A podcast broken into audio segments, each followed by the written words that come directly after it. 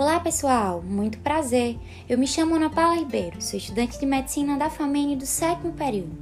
Falarei um pouco a vocês acerca da responsabilidade das instituições de saúde e dos médicos no Estatuto da Criança e do Adolescente.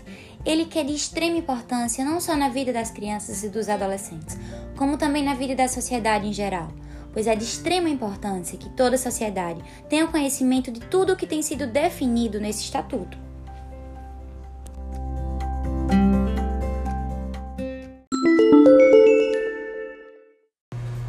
Começaremos no capítulo 1, ele que fala do direito à vida e à saúde da criança e do adolescente. Nós sabemos que a criança e o adolescente têm direito à proteção à vida e à saúde mediante a efetivação de políticas sociais públicas que permitam o nascimento, o desenvolvimento sadio e harmonioso em condições dignas de existência. No caso de mulheres que engravidam durante o período da adolescência, todo esse processo começa no pré-natal, através da atenção básica.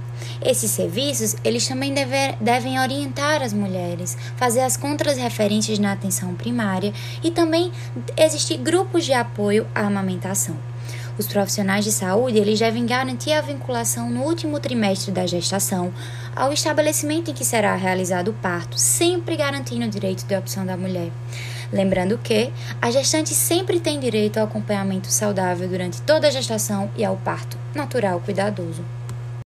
Dando continuidade, o artigo 9 ele fala que as instituições e os empregadores devem oferecer condições adequadas ao aleitamento materno, inclusive aos filhos de mães submetidas à medida de privação de liberdade os profissionais das unidades primárias de saúde desenvolverão ações que visem o planejamento, a implementação e a avaliação de ações de promoção, proteção e apoio ao aleitamento materno e à alimentação complementar saudável de forma contínua.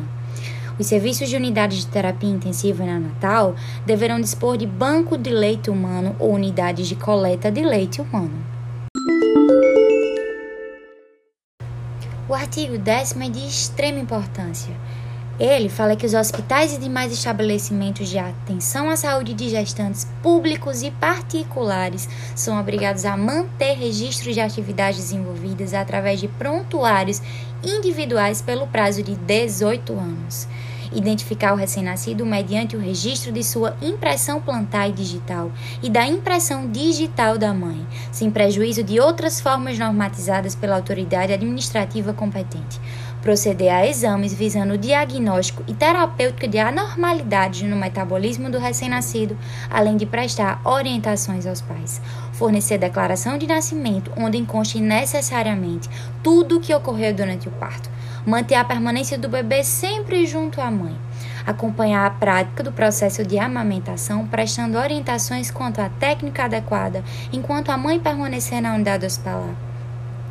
Essa orientação quanto à técnica adequada, ela também deve ser orientada na unidade básica de saúde. Assim, evitariam tantos problemas que as mães sofrem durante esse período de amamentação. O artigo 11, ele fala das linhas de cuidado, através de SUS, que se sustentam através do princípio da equidade, aquele princípio que fala da igualdade das pessoas segundo as suas condições físicas e psicológicas também, no acesso a ações e serviços para promoção, proteção e recuperação da saúde. A criança e o adolescente com deficiência serão atendidos sem discriminação ou segregação em suas necessidades gerais de saúde e específicas de habilitação e reabilitação Lembrando que aqui em João Pessoa nós temos o Centro de Habilitação que é a FUNAD. Ele trata da reabilitação dessas crianças com deficiência. Esse artigo, nesse primeiro parágrafo, ele fala também das dificuldades que as crianças também têm quando chegam em hospitais, dos preconceitos, é, tudo que as crianças têm passado nesses serviços de saúde, que não deve existir. Os profissionais que atuam no cuidado diário ou frequente de crianças na primeira infância, ele deve ter uma formação específica, de forma a evitar possíveis danos à saúde mental das crianças. O artigo 12 fala que os estabelecimentos de atendimento à saúde, inclusive as unidades neonatais de terapia intensiva e de cuidados intermediários, deverão proporcionar condições para permanência em tempo integral de um dos pais ou responsáveis, nos casos de internação de criança ou adolescente. O Sistema Único de Saúde promoverá programas de assistência médica e odontológica para a prevenção das enfermidades que ordinariamente afetam a população infantil e campanhas de educação sanitária para pais, educadores e também para os alunos.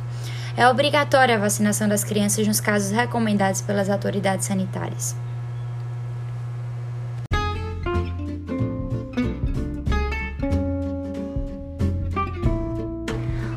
Isso, eu finalizo por hoje e agradeço demais a atenção. Acho que ficou bem notável o quanto é necessário conhecimento acerca do ECA e das nossas obrigações, não é?